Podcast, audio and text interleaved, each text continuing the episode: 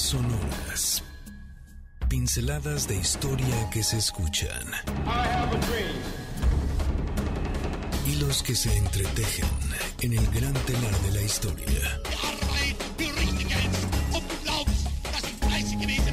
Eventos que definen nuestro presente y que nos transportarán al futuro.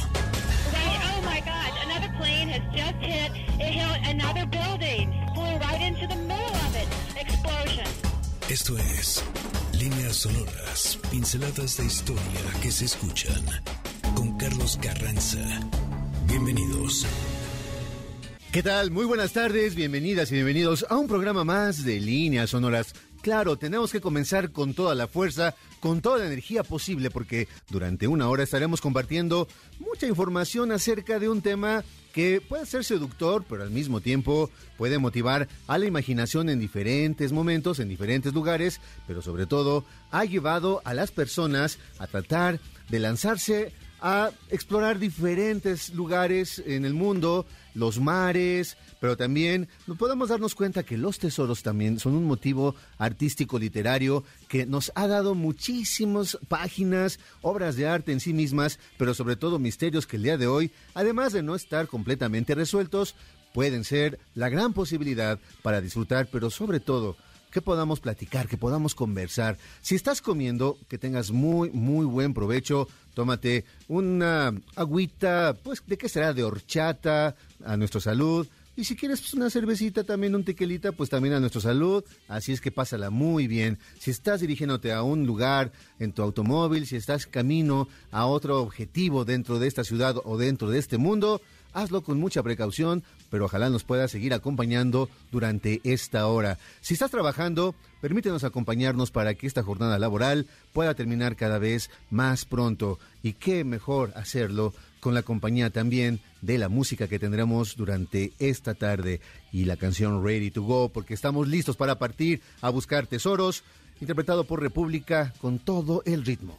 Estamos aquí en vivo en MBS 102.5. El teléfono en cabina es 55 51 66 1025. Allí está la titular de la línea telefónica, Gina, que hace ya unas semanas dejó de ser la becaria para convertirse entonces en la persona que va de manera oficial a levantar el auricular y recibir tu respuesta a la pregunta del día de hoy, que es algo muy simple.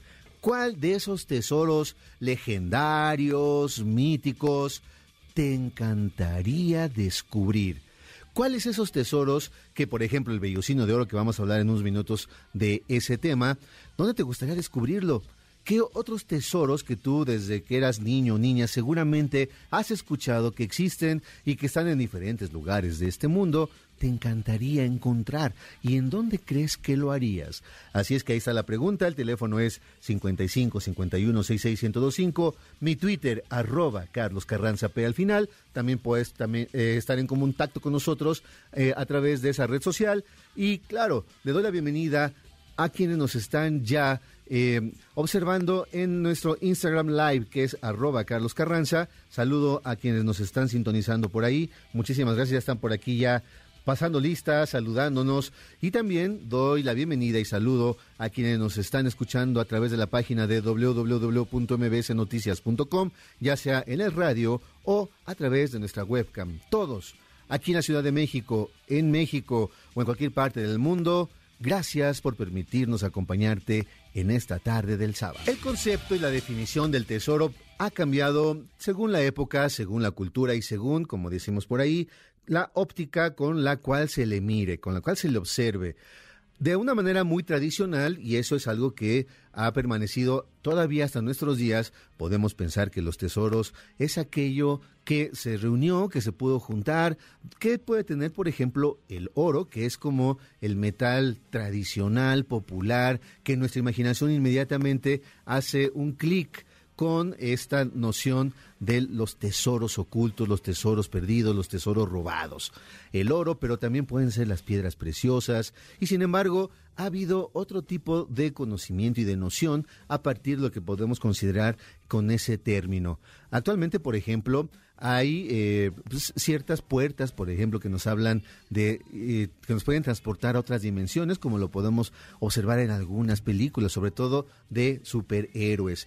Javier, también podemos encontrar libros muy especiales, libros secretos, nos podemos encontrar con piezas de arte, es decir, el concepto y la definición del tesoro puede estar acomodándose a través del tiempo según los objetivos y según pues lo que la gente de ciertas épocas y ciertos lugares podían imaginar y tener como esa codicia ya muy fina para tratar de buscarlos, de encontrarlos. Por ejemplo, es muy común también eh, escuchar esas historias de las personas que se han dedicado a cazar los eh, restos arqueológicos de los barcos que se pudieron haber hundido en diferentes partes del mundo, en diferentes mares, pero que nos hablan curiosamente de que transportaban oro, piedras preciosas, en fin, cosas que han motivado y han movido a la ambición de los seres humanos, pero que al mismo tiempo han despertado la posibilidad de contar muchísimas historias como las que estamos a punto de descubrir. Siempre hay que tomar como base la literatura porque nos permite descubrir otros mundos, otros personajes y acompañar sus propias aventuras. Así es que hoy nos vamos a tomar eh, juntos, ir de la mano prácticamente, hombro con hombro, a descubrir, por ejemplo, lo que podía existir en la isla del tesoro de, de, Stevenson, ¿no? Que es uno de los clásicos hablando con respecto a este tema, pero podemos irnos muchísimo, muchísimo más hacia atrás. Existen historias que se observan desde el cielo, en medio, pues claro, de un cielo estrellado. Sabemos de nuestro gusto por esas historias que nos llevan al universo directo de la mitología. Comencemos con el tema de nuestro programa del día de hoy acercándonos a una de esas figuras imaginarias que además forman parte del llamado zodiaco, Aries. Aries entonces será la primera puerta que nos llevará a descubrir una historia mítica de hace miles de años, pero que en su simiente nos habla de un gran tesoro. Aries, esta constelación es la figura de un carnero cuya historia nos habla de un tesoro muy preciado ya en la misma mitología griega. En efecto, nos referimos al vellocino de oro, que fue el objeto por el que se lanzaron al mar los famosos marineros y héroes de la antigüedad conocidos como los argonautas. Así podemos señalar nuestras dos primeras referencias literarias. Los Argonautas, un libro escrito por Apolonio de Rodas y que lo puedes conseguir muy fácilmente en las librerías. Y claro está, uno de nuestros santos y consentidos aquí en líneas sonoras, las Metamorfosis de Ovidio. La historia de este animal la refiere justamente este poeta.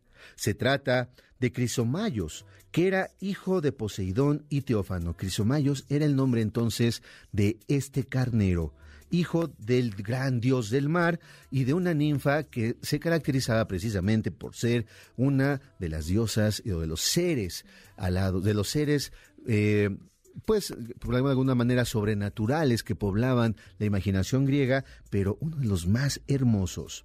La historia narra que esta mujer era muy hermosa y por supuesto codiciada por muchos dioses y seres humanos. Sin embargo, Poseidón se vio muy hábil al llevársela a una isla llamada Crumisa, en la que tuvo la idea de transformarla a ella en oveja y él mismo transformarse en carnero. Y no precisamente se transformaron, pues para ponerse a jugar vagamon. Como ya se imaginan, de esa unión entre la oveja y el carnero nació otro carnero, pero la peculiaridad es que era de oro, llamado Crisomayos.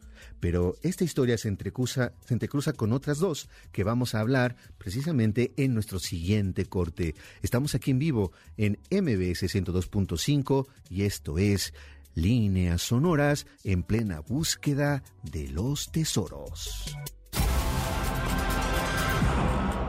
Volvemos después del corte a líneas sonoras, pinceladas de historia que se escuchan.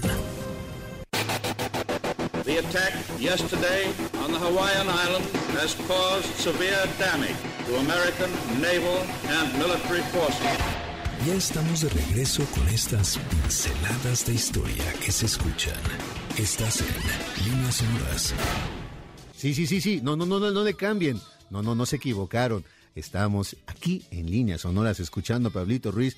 Y no es porque tengamos gustos particulares, pero además no me engañen. A ver, cuando pusimos, cuando se acaba de poner esta canción que Checo la acaba de echar a andar, la gente que está allá atrás del vidrio comenzaron a bailar. Así es que por favor no se hagan. Todo mundo tiene en la cabeza este corito y esta canción y más de uno seguro la está escuchando y la va a comenzar a bailar ahorita. Bueno, dicen que es la alarma con la cual se despierta Checo todos los días. Bueno, a ver, vamos a poner orden en esta cabina. Ustedes dirán, ¿y ahora qué le pasó a Carlos que no entró con Smashing Pumpkins o con Soda Stereo? ¿Qué habrá pasado? Lo que pasa es que ahí va el primer regalo. Te recuerdo, el teléfono es 55 51 66 1025. Allí está ya la titular de las líneas telefónicas llamada Gina. Gina está lista para escuchar la respuesta a la pregunta del día de hoy. ¿Qué tesoro perdido? ¿Qué tesoro eh, mágico, legendario, mítico? te encantaría descubrir y dónde crees que está? Esa es la, la, pregunta sencilla. La respuesta seguramente te va a motivar a imaginarte diferentes posibilidades. ¿Qué es lo que vamos a dar de regalo y por qué estamos escuchando al antiguo poeta de la juventud llamado Pablito Ruiz? Porque tenemos un pase doble para Soundtrack, la gira, el próximo 11 de marzo en el Velódromo Olímpico y se interpretarán, se presentarán los grandes éxitos que forman parte del playlist de tu vida con, escucha muy bien, Pablo Ruiz, no, no Pablito, Pablo Ruiz, Fandango, Ragazzi, La Onda Vaselina, Cox, Chava Drago, Pablo Portillo, Claudia Vázquez, Jorge Guevara, Tony Sánchez y sobre todo tus coros, porque seguramente vas a cantar todas y cada una de las canciones como es. Bueno, espero que estén comiendo y no se les haya atorado un poquito algo por ahí y que bueno, ya podamos ir disfrutando y poniéndonos otra vez en nuestra línea temática. Y ya estamos regresando a lo que es el mood de agarrar nuestra mochila, la brújula, pues ya no, ya no son las típicas brújulas, ¿verdad? Ya no son como las brújulas que teníamos cuando éramos niños, que usaban, por ejemplo, pues los antiguos eh, exploradores o todavía los scouts en alguna época. Ahora ya son brújulas que se usan con aplicación porque vienen en los celulares, qué sé yo, por ahí están todos los instrumentos necesarios para seguir explorando lo que necesitemos recorrer para llegar a ciertas a ciertos lugares y qué mejor hacerlo con un soundtrack pues más adecuado, con mucho rock, con mucha fuerza, porque ahorita vamos a ir camino a buscar el vellocino de oro. Como dice entonces Lenny Kravitz, arrieros somos, en el camino andamos, vamos recorriendo el camino, porque nos quedamos como si iban entrecruzando algunas historias a partir del nacimiento de Crisomayos, que es hijo, como lo habíamos dicho ya en nuestro primer bloque, de Poseidón y Teófano. ¿Cómo se cruzan estas historias? Resulta entonces que nos vamos a embarcar y llegaremos a una región llamada Beocia, en donde gobernaba el rey Atamante y su esposa Néfele. Pero digamos que este matrimonio no iba a terminar tan bien, tuvieron ahí su paréntesis, no llegaron a tomar una terapia de pareja adecuada, total, porque en esa época seguramente no existía, pero pues no la estaban pasando del todo bien hasta que tomaron la decisión el rey Atamante de abandonar a su esposa Néfele. Pero pues también muy colmilludo el buen rey, pues solamente se quedaría con sus hijos y correría a los brazos de Ino, que era hija del rey de Tebas y también tenía la característica y peculiaridad de que era una mujer muy hermosa, pero sobre todo tenía una extraordinaria noción política y sabía que ella tenía que ser la madre de los futuros gobernantes de la Beocia. Pero había dos hijos entonces por ahí que le comenzaban a causar un poco de escorsor y buscó la manera de cómo deshacerse de ellos. Ino entonces, podríamos decir, no tenía ningún cariño por los primeros hijos de Atamante llamados Frixo y Ele. Por ello, cuando estaba a punto de matarlos con base de engaños, Néfele le pidió al carnero de oro Crisomayos que lo rescatara de esa muerte segura. Dicha acción, sin embargo, tuvo un final un tanto agridulce, pues cuando llegó este extraordinario bellocino, este extraordinario carnero por estos dos jovenzuelos, los puso en su lomo y se hizo al aire con ambos. Pero algo ocurrió, porque L cayó al mar. Por eso, y ese es un paréntesis cultural muy interesante, ya saben que aquí en Líneas Sonoras damos datos con los cuales esos silencios incómodos de todas las comidas familiares con la familia política pueden llenarse con datos que sorprendan al suegro más avesado y el más duro. ¿Qué sucedió? Que cuando cayó L al mar, murió. Por eso, geográficamente esa región se le conoce como el mar del Helesponto, es decir, el mar de L. Pero bueno, el pequeño Frixo logró sobrevivir y llegó a un lugar llamado la Cólquide, en donde el carnero fue sacrificado para que su hazaña además fuera agradecida por el propio Zeus y elevado a las estrellas. Así nació esta constelación llamada, como lo dijimos en un principio, el gran carnero Aries. Pero su piel que era de oro, es decir, su vellón, fue entregado a Etes, rey de ese lugar, para que fuera colgado en un encino y cuidado por un enorme dragón que era prácticamente invencible. Y la tarea de este rey y de todo el pueblo era proteger al gran vellocino de oro. Claro, todo bajo el hechizo del patrocinio y las fuerzas terribles del gran dios Ares. Pero hablemos de otra historia, cómo se va a entrecruzar con la de Crisomayos, porque tenemos que invitar a nuestra mesa a Jasón. Procedente, él había nacido en la isla de Iolcos, cuyo rey se llamaba Pelias. Recuerden que los griegos tenían por costumbre consultar al oráculo de Delfos para preguntar acerca de su futuro. Siempre los seres humanos hemos tenido esa incógnita acerca de cómo será nuestro futuro inmediato o el futuro que ya se pueda visorar dentro de unos próximos años. Así, Pelias escuchó que debía cuidarse del hombre de una sola sandalia porque él terminaría con su reinado. Pelias al escuchar esto, pues no había entendido del todo a qué se refería el oráculo. Dicho enigma se resolvió cuando observó a Jasón, que salía del agua con una sola sandalia mientras realizaban un sacrificio en honor a Poseidón que el mismo Pelias estaba llevando a cabo. Cuando él observó, pues tuvo que ponerse en práctica al menos una argucia para tratar de detener ese vaticinio con el cual estaba comenzando a ver que podía suceder algo con su poderío. Luego entonces llamó a Jasón y lo retó para preguntarle, oye, ¿qué pasaría si tú, gracias a un oráculo, descubres que hay alguien que puede matarte y que necesitas deshacerte de él. Jasón, pues con toda la confianza del mundo y escuchando ese reto que le había planteado su propio rey, pues abrió la bocota y dijo, pues algo muy sencillo, lo enviaría a que fuera a rescatar, a descubrir y a tratar de traerse un objeto que para ellos mismos era prácticamente legendario, porque no se sabía bien a bien si en verdad existía, porque resulta que donde estaba el vellocino de oro era considerado como los confines del mundo de la antigüedad. ¿Y qué crees que sucedió? Pues que entonces el mismo rey Pelias le dijo, pues ¿qué crees, Jasón?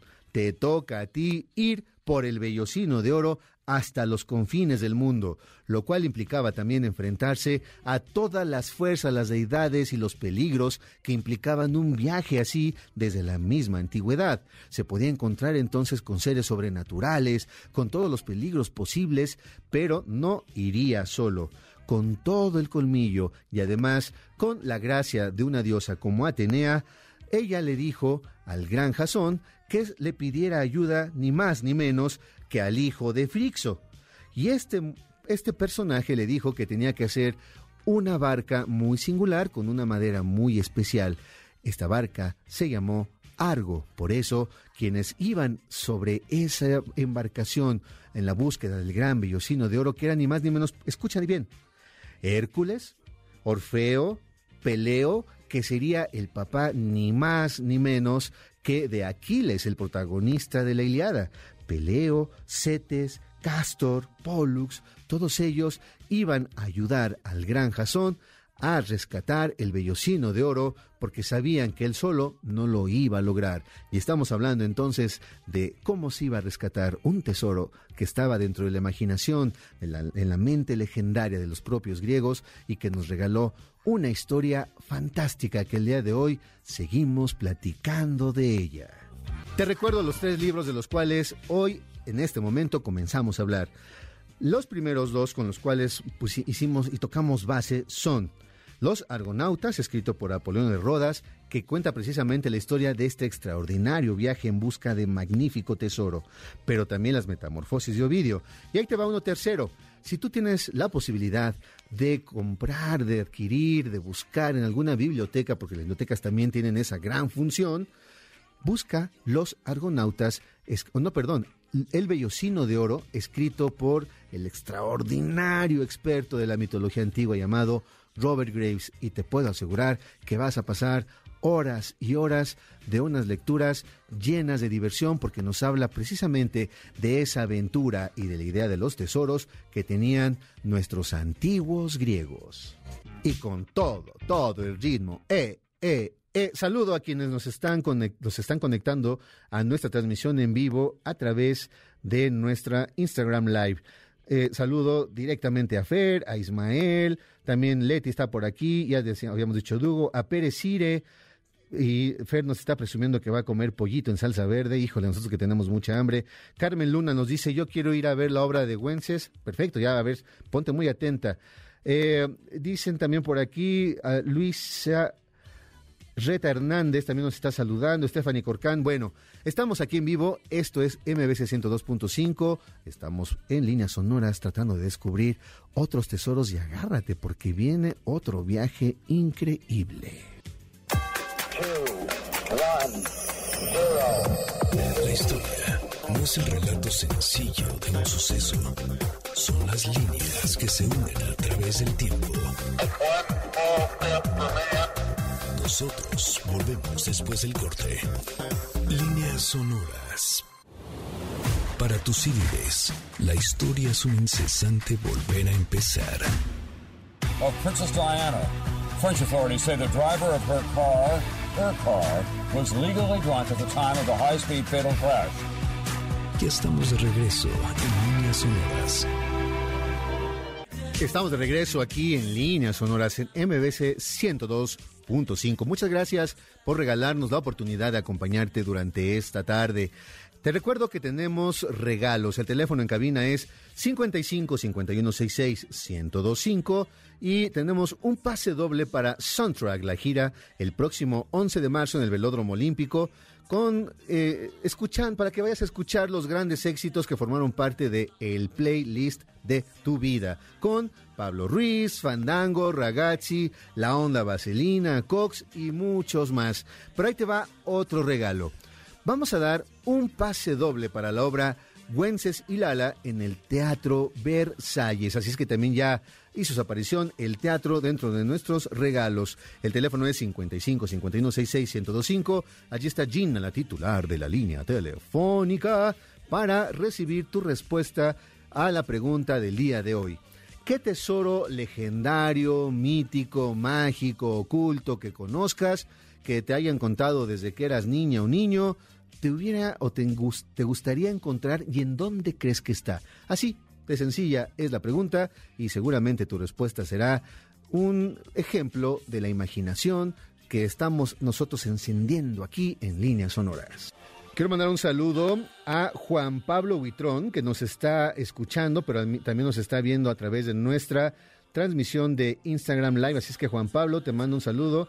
Es un pequeñín, un pequeñín que nos está eh, escuchando y además ojalá, ojalá eh, puedas tener también esas... Eh, esa carga de imaginación que despierta toda búsqueda de tesoros con sus mapas, con sus instrumentos, con sus viajes y con todos sus peligros.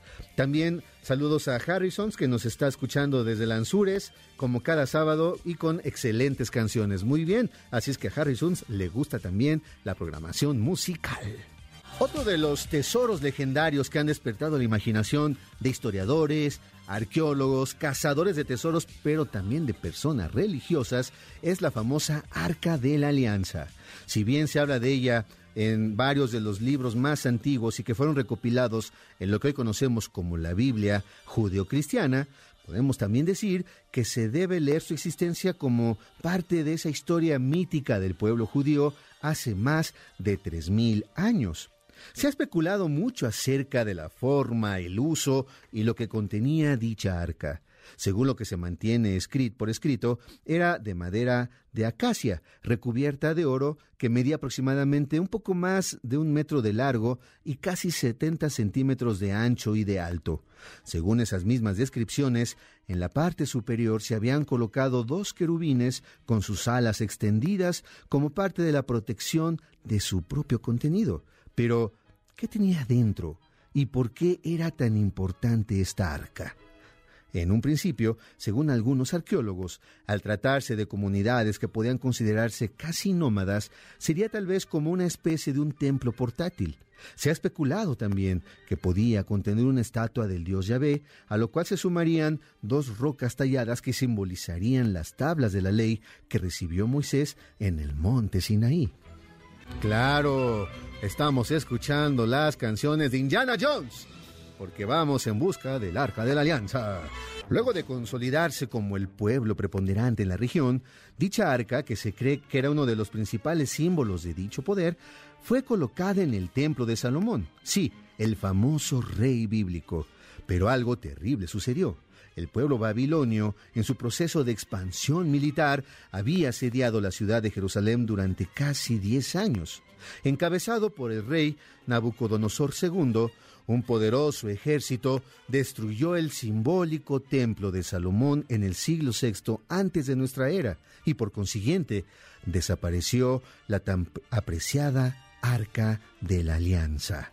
A partir de ese momento ha permanecido en la poderosa imaginación de diferentes sociedades. Inclusive se le ha llegado a asociar con los famosos templarios, fuente inagotable de historias, leyendas y curiosidades, ¿por qué no decirlo? Muy, pero muy conspiranoicas. Como lo recuerdan, esta orden, que tuvo una gran preponderancia durante la Edad Media, fue declarada culpable de herejía y traición a inicios del siglo XIV gracias al Papa Clemente V. Fueron muchos y muy diversos los castigos y persecuciones que sufrieron los miembros del Temple. Por eso tuvieron que huir a diferentes lugares, principalmente Inglaterra, en donde el poder del Papa estaba un poco más difuminado. Los caballeros templarios habían sido muy importantes en las diferentes conquistas de Jerusalén, la llamada Tierra Santa, con lo cual quedaba abierta la posibilidad de que se llevaran consigo muchos tesoros y reliquias de aquellos lugares. Se cree que el arca pudo ser una de estas reliquias. Así, esas legendarias historias cuentan que el tesoro templario y el arca de la alianza se encuentran en Temple Herdewyk, en cerca de Stratford upon Avon. Sí, el lugar donde nació ni más ni menos que William Shakespeare. Y hay quienes se han dedicado a buscar incesantemente en este lugar no solo los tesoros templarios, sino también el arca de la alianza.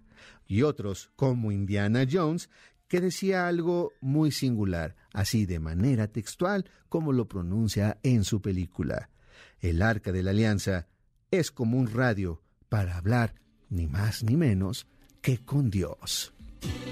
Y bueno, si ya estamos hablando de Indiana Jones, ¿por qué no vamos a otra película? A La Última Cruzada, que fue filmada en 1989.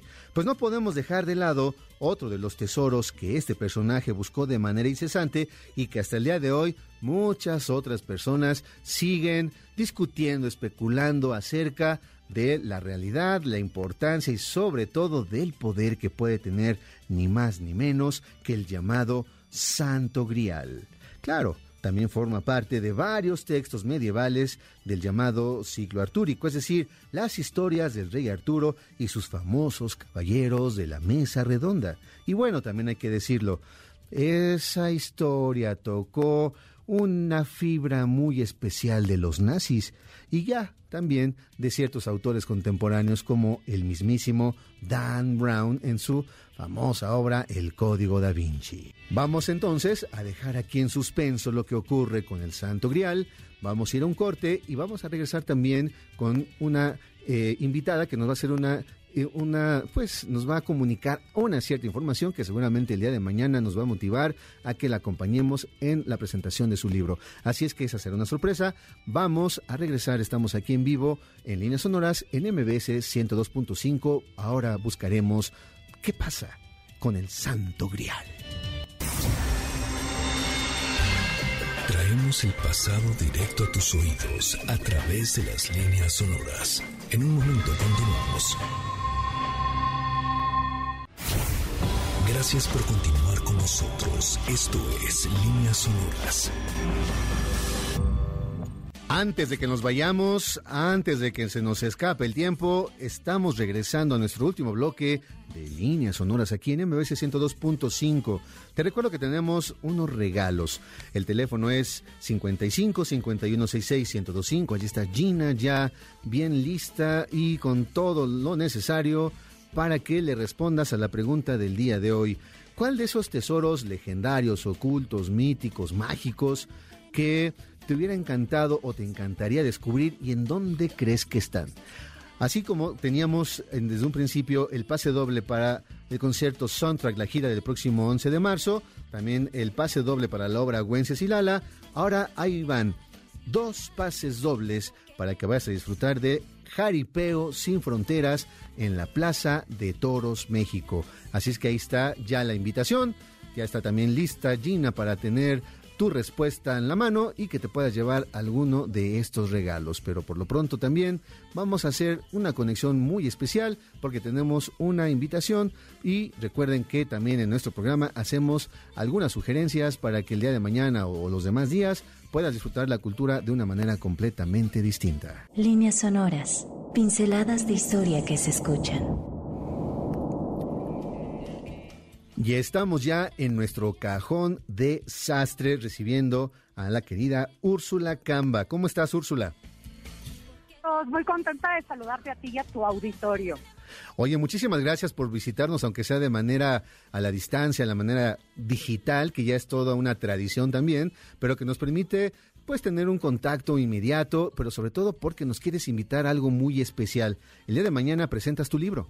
Así es, mañana en la Feria Internacional de, Minería del Libro eh, vamos a presentar mi último libro, Ecos de Nueva España, que ya va en su cuarta reimpresión, Carlos. Ándale. Muy emocionada en menos de un año. Y lo presentan El Vivo del Mal, Alejandro Rosas, y eh, La Mujer Siempre de Bien, Rosa Luisa Guerra Vargas, a las seis de la tarde en el Salón Bernardo Quintana del Palacio de Minería. Mañana, 26 de febrero. Oye, qué felicidad escuchar que un libro que además eh, está completamente orientado a la época que quizás de la menos estudiada en nuestro país, que es precisamente la colonia Ecos de la Nueva España, va por su cuarta reimpresión. Eso quiere decir entonces que sí hay un interés vivo, un interés que mueve a las personas para conocer esos casi tres siglos que se han mantenido un poco ocultos, un poco polvosos ante la mirada de la historia de nuestro país, ¿no lo crees? Así es, o sea, de hecho, por, por eso el subtítulo del libro es eh, Los siglos perdidos en la historia de México, porque a todos los que somos mártires de la monografía, como tú y yo y algunos de tus oyentes seguro, no nada más repetíamos la monografía cada año que recortábamos y pegábamos en la cartulina que se iba a la basura y no se nos quedaba nada. Y de esas además cartulinas, yo me acuerdo que Nueva España estaba completamente ausente, era como solo el malvado de Hernán Cortés y ya pues no había nada más como que, que, comentar al respecto. Entonces, el libro justo trata de acercar al lector a esos tres siglos desconocidos, porque en la educación básica no nos los enseñaron, en la educación media más o menos, y luego la gente no volvió a ese tema, porque o era aburrido, o era así como todo oscuro, plano y sin chiste, y a lo mejor alguien ubicaba a Sor Juana nada más. Y entonces es una cosa como muy lúdica y creo que ha tenido buena aceptación justo por eso, ¿no? Porque no es un lenguaje ni, ni pedante, ni difícil de acceso, sino para gente que de plano no le gustaba la historia, que se puede acercar de otra manera pues a esa disciplina que pues, que tiene muchísimo que explicarnos de lo que somos y de lo que fuimos. Genial, Úrsula. Entonces, a ver, mañana a las 6 de la tarde en la Feria Internacional del Libro de Minería en el Centro Histórico y vaya cartel con el que te haces acompañar, el bien y el mal. Exactamente, entonces yo ahí voy a ser como el fiel de la balanza, espero, Carlos. Perfecto, pues oye, nos vemos mañana y ¿qué te parece que te invito, y aquí abiertamente para que nos escuchen nuestras amigas y nuestros amigos, a que nos visites con tu libro y nos platiques un poco más acerca de esta época que es de lo más interesante, pero además de lo más importante que tenemos que conocer con, con respecto a nuestra historia? Claro que sí, encantada, con muchísimo gusto, Carlos. Perfecto, pues Úrsula, muchísimas gracias por conectarte, conectarte, con nosotros y mañana vamos a acompañarte ahí en la Feria Internacional del Libro de Minería. Perfecto, te mando un abrazo a ti y a tu auditorio, Carlos, muchas gracias. Ahí está la invitación de Úrsula Camba y nosotros retomamos el tema del Santo Grial. Cuenta la historia que se trata de la copa que empleó Jesús durante la última cena y como un agregado más, en esa misma copa quizá, en la que Jesús de Animatea pudo conservar un poco, José de, José de Animatea, disculpa, pudo conservar un poco de su sangre cuando fue crucificado. Claro, para las épocas del cristianismo más consolidado y posteriormente la Edad Media, resulta un artefacto que despertaba la imaginación de muchísimas personas. Ya que en el bloque anterior se habló de la Tierra Santa y las cruzadas, es normal pensar que uno de los tesoros que se llevarían los cruzados a Europa sería el tan buscado Santo Grial. Pero también es cierto que era una época en la que se realizaron una cantidad impresionante de artefactos, por llamarlo de alguna manera, piratas, por así decirlo, con lo cual se abrió un mercado que llevó casi a la locura por obtener objetos e inclusive partes del cuerpo de quienes se consideraban santos o santas, las llamadas reliquias. Por cierto, hacemos un paréntesis, en la Catedral Metropolitana de aquí de la Ciudad de México existe una capilla dedicada a las reliquias que, están ahí, que se conservan ahí en la catedral y que solamente se abre los días 1 y 2 de noviembre. Y aquí vamos a, a sonsacar un día a nuestro querido Sergio Almazán a ver si podemos platicar un poco de esa, esa, eh, de esa capilla. Pero bueno, son muchísimas las piezas que se presumen como el verdadero santo grial.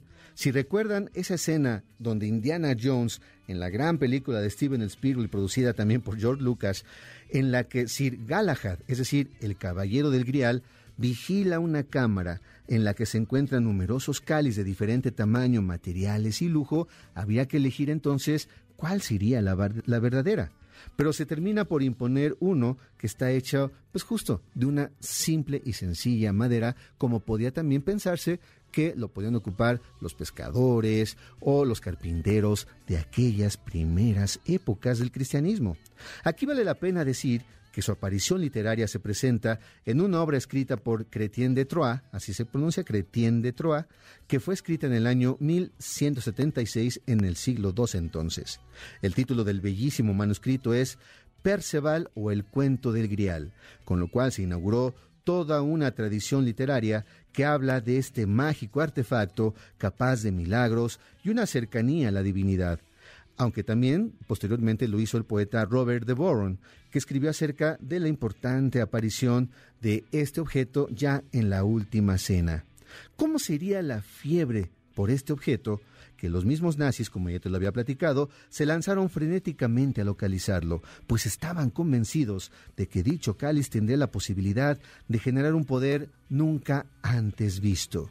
Por ello, se dedicaron de manera afanosa a buscarlo en todos aquellos lugares donde existieran restos arqueológicos que los pudieran llevar hacia ese objeto, pero sobre todo en la época visigoda de España. Pudiera servir entonces que esa, es, esa, ese afán por encontrarlo, pues desarrollara muchas historias que el día de hoy podemos conocer también. Ellos querían usarlo también para consolidar su idea de la raza superior aproximadamente en 1935 y quien pensaba todo esto era ni más ni menos que el famoso Himmler, uno de los principales y terribles cabecillas de Adolf Hitler. Pero bueno, si retomamos nosotros entonces la imagen y la figura del Santo Grial, pues podemos nosotros creer que podían existir muchos y muchos que se presumen son los originales. Se calcula que hoy se cuentan aproximadamente con 200, pero hay algunos que los historiadores, pero sobre todo las personas que se han dedicado a estudiar esta leyenda, pues gozan de mayor decir, aceptación, por así decirlo. No se atreverían a decir que es la pieza original, pero sí dicen que pueden ser piezas que tienen su, eh, que fueron construidas, que fueron eh, talladas durante esos primeros años. Uno de ellos se encuentra en la Catedral de Valencia, en España. Se cuenta que ese cáliz, cuyo material es el ágata, tiene su origen en los siglos II de nuestra era pero también están otros en San Isidro de León, o, la copa de Hobston Park, o el vaso de Nantions en Gales, es decir, hay muchísimas posibilidades para tratar de descubrir esos tesoros. De esta manera cerramos nuestro programa de líneas sonoras. Te recuerdo que a partir del lunes lo puedes encontrar en Spotify ya como un podcast. Te voy a dejar en compañía de nuestro querido Sergio Almazán que nos va a hablar acerca del el Museo de las Constituciones, que también es otro de los tesoros de nuestra Ciudad de México. Gracias por tu generosidad y por dejarnos acompañar. Y claro, te dejo con todo el ritmo para que disfrutes esta tarde. Por hoy, nuestro viaje ha terminado.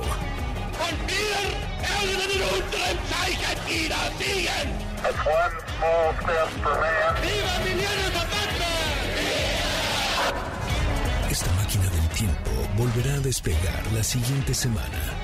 Los esperamos aquí, en líneas sonoras, pinceladas de historia que se escuchan.